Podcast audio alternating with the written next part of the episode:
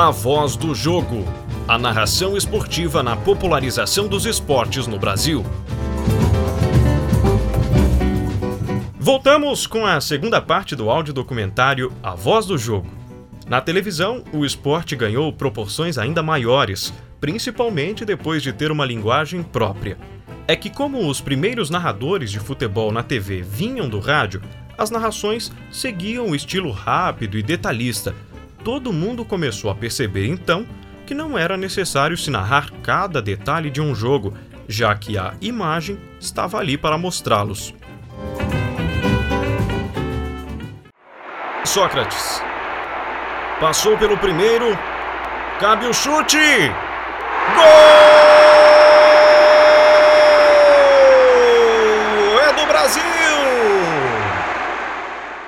Mesmo com linguagem mais cadenciada, a emoção nunca ficou de lado. Ô Marcelo Duó, e foi justamente essa emoção de quem soube dosar isso que tornou alguns caras muito notáveis, não é? Eu acho que principalmente Galvão, Luciano, né, Silvio, caras que, pelo mesmo motivo dos caras do rádio que eu falei há pouco, eles acompanharam eventos de muita importância para a história do nosso país.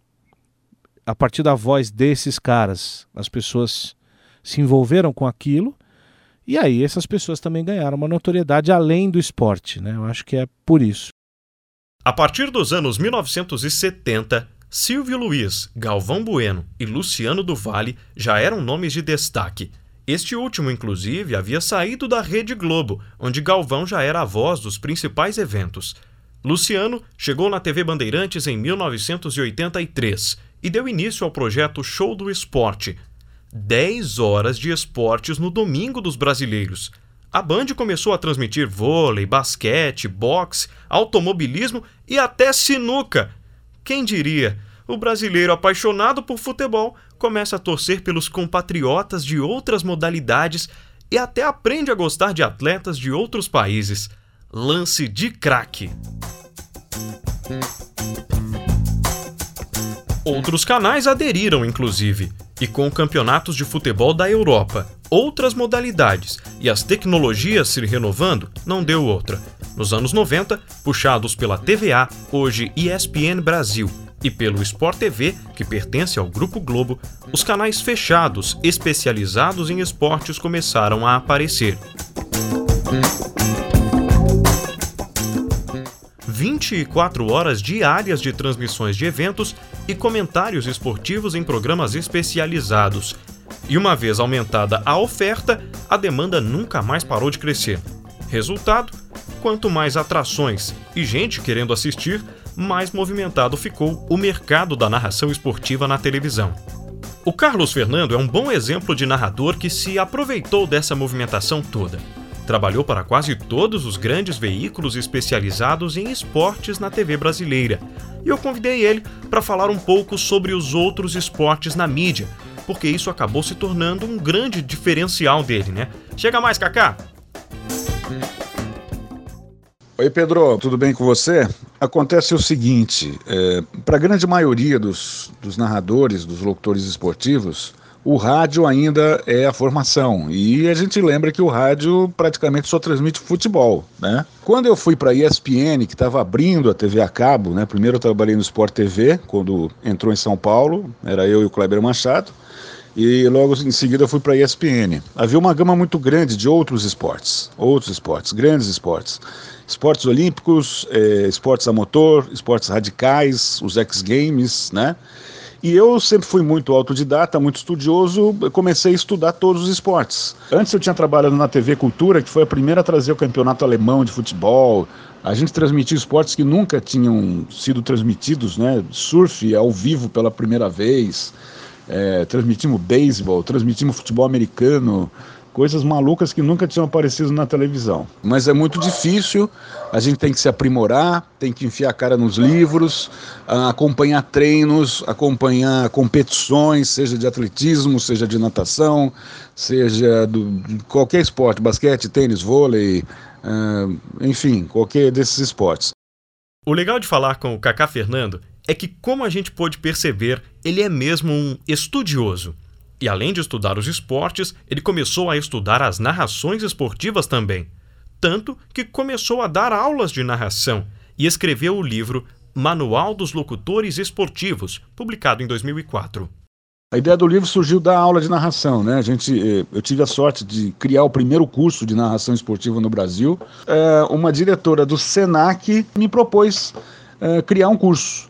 Aí eu peguei desde livro de retórica do Aristóteles, onde se ensina a falar corretamente, argumentação. E aí eu convoquei alguns amigos, uma fonoaudióloga, regras, a gente inventou, pegou algumas regras importantes de futebol e tal. Aí quando foi 2002, o Marcelo Duarte, do Guia dos Curiosos, ele que é dono da editora Panda, Panda Books, falou, Cacá, por que, que você não pega esse curso que você deu em forma de apostila e transforma em livro? Eu falei, pois não, Marcelo, a ideia é muito boa. Aí passei lá oito meses, nove meses escrevendo e aí surgiu um manual. O livro nada mais é do que várias ideias que eu acabei unindo, né, nesse, nesse conceito aí, e desenvolvi.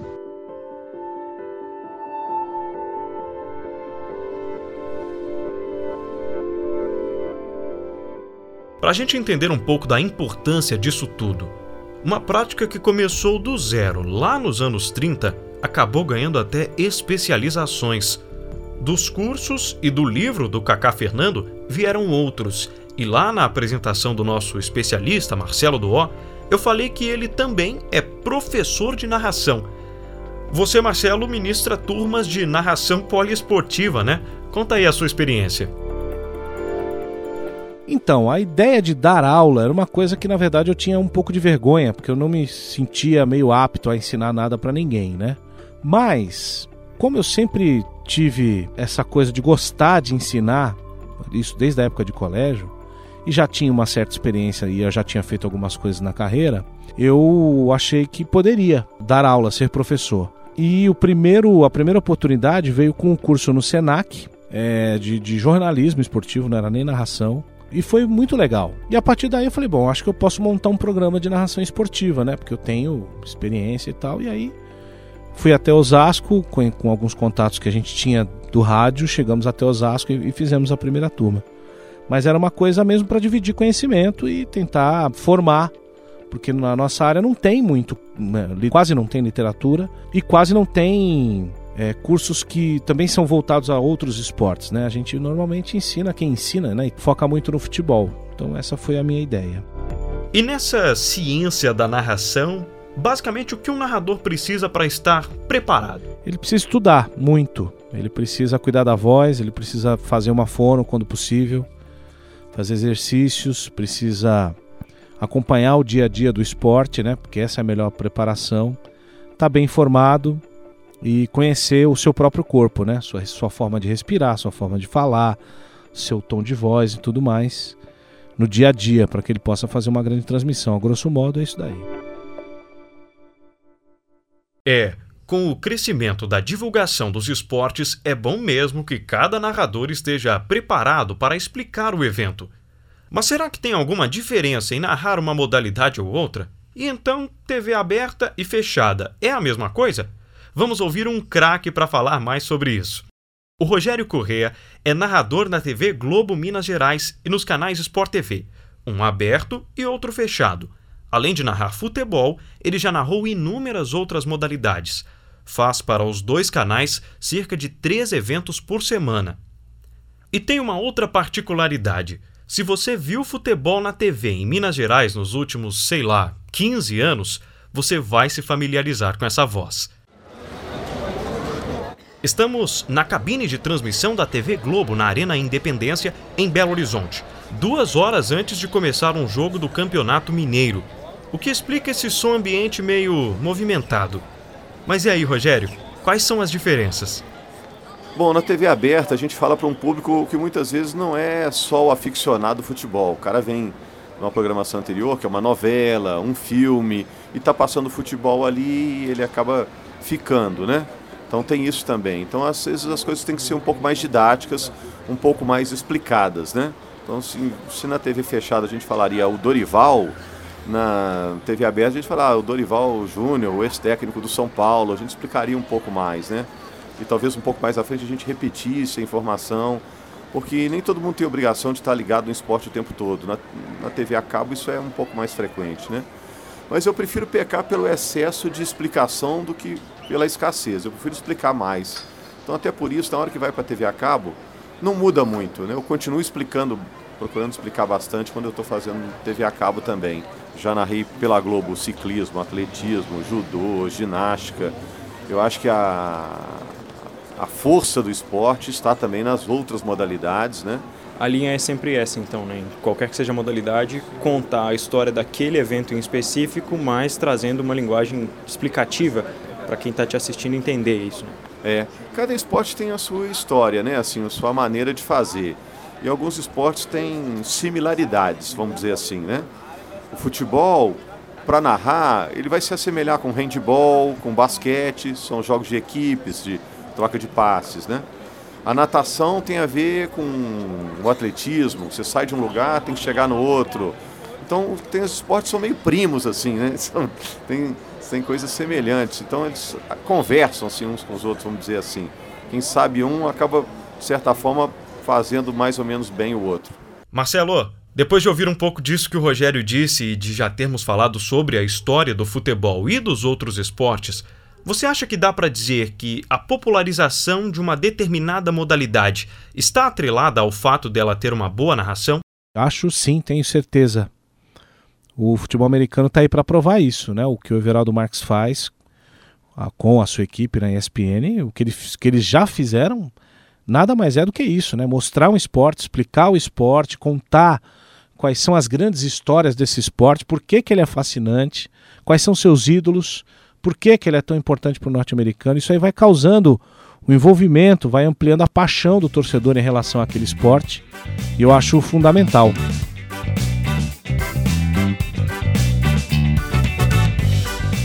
O exemplo citado pelo Marcelo, o futebol americano, cresceu muito entre os brasileiros.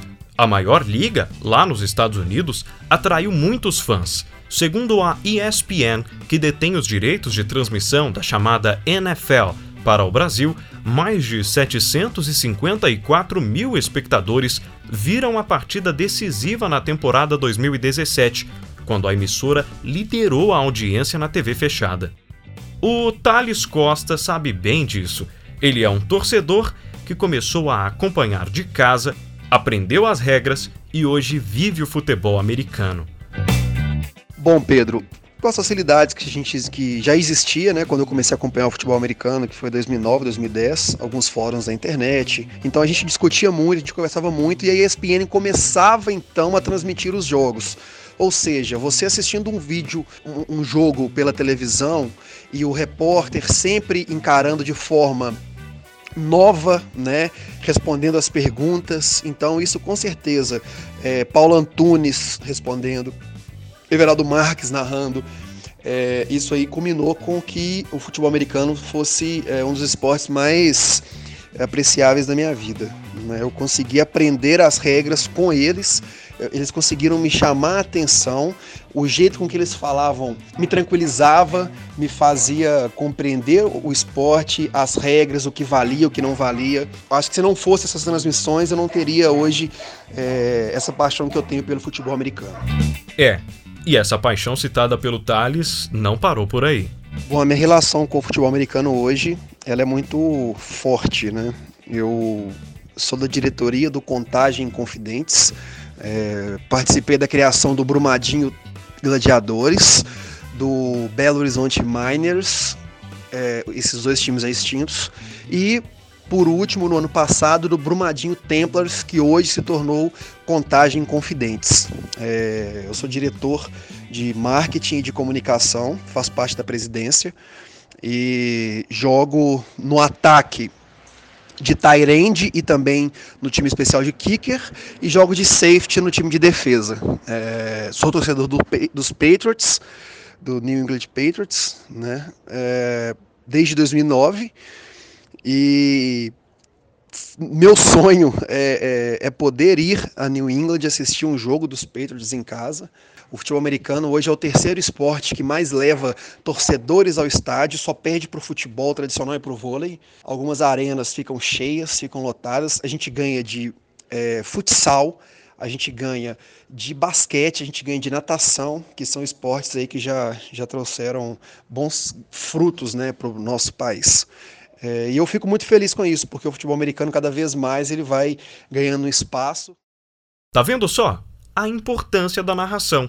Do futebol tradicional a outras modalidades completamente alternativas para a cultura do brasileiro. Os preceitos são os mesmos: disputa sadia, emocionante, de alto nível.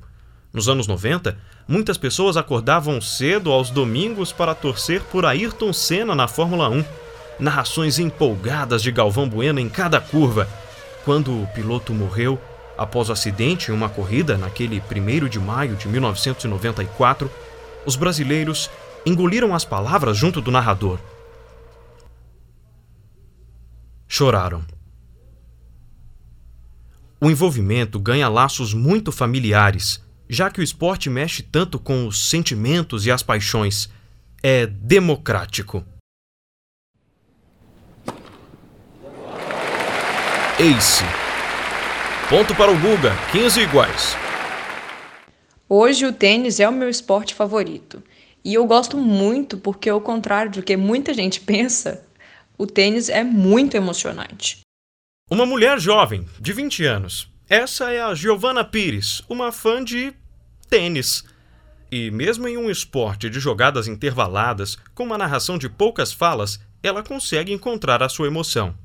É engraçado porque é exatamente esse silêncio que tem no esporte que traz a emoção. É muito legal você poder sentir o jogo inteiro. Você escuta o juiz falando se a bola foi fora ou não, você escuta o gemido dos atletas, você ouve a bola batendo na rede, a bola caindo no chão, e esses segundos entre a bola passar de um jogador para o outro parece que dura uma eternidade. E é aí que está a emoção do esporte.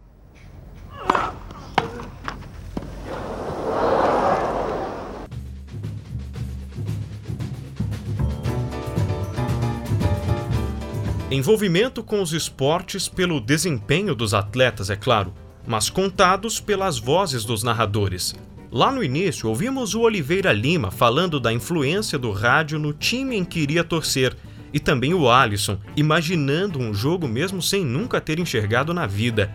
E é claro, o Thales, se tornando um praticante de futebol americano. A experiência da Giovana também vem de vozes importantes.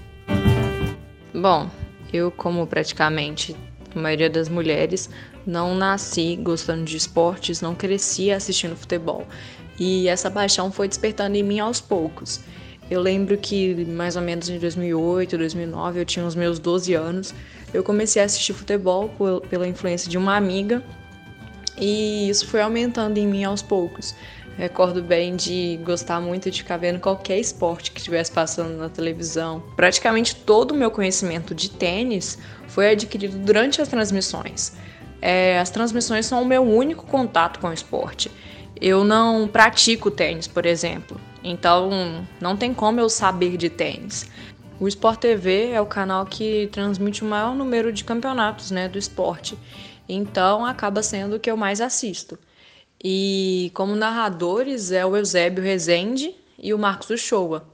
E eu acho até engraçado que quando eu vejo algum desses outros dois narrando outro esporte, como futebol, por exemplo, eu acho muito estranho. Porque é diferente, né? Eu fico, gente, essa voz tá no lugar errado.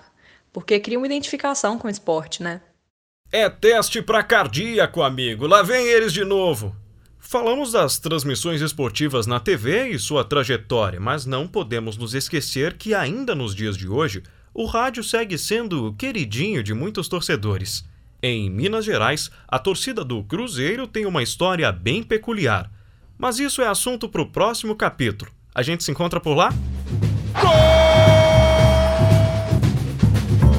A voz do jogo. A narração esportiva na popularização dos esportes no Brasil.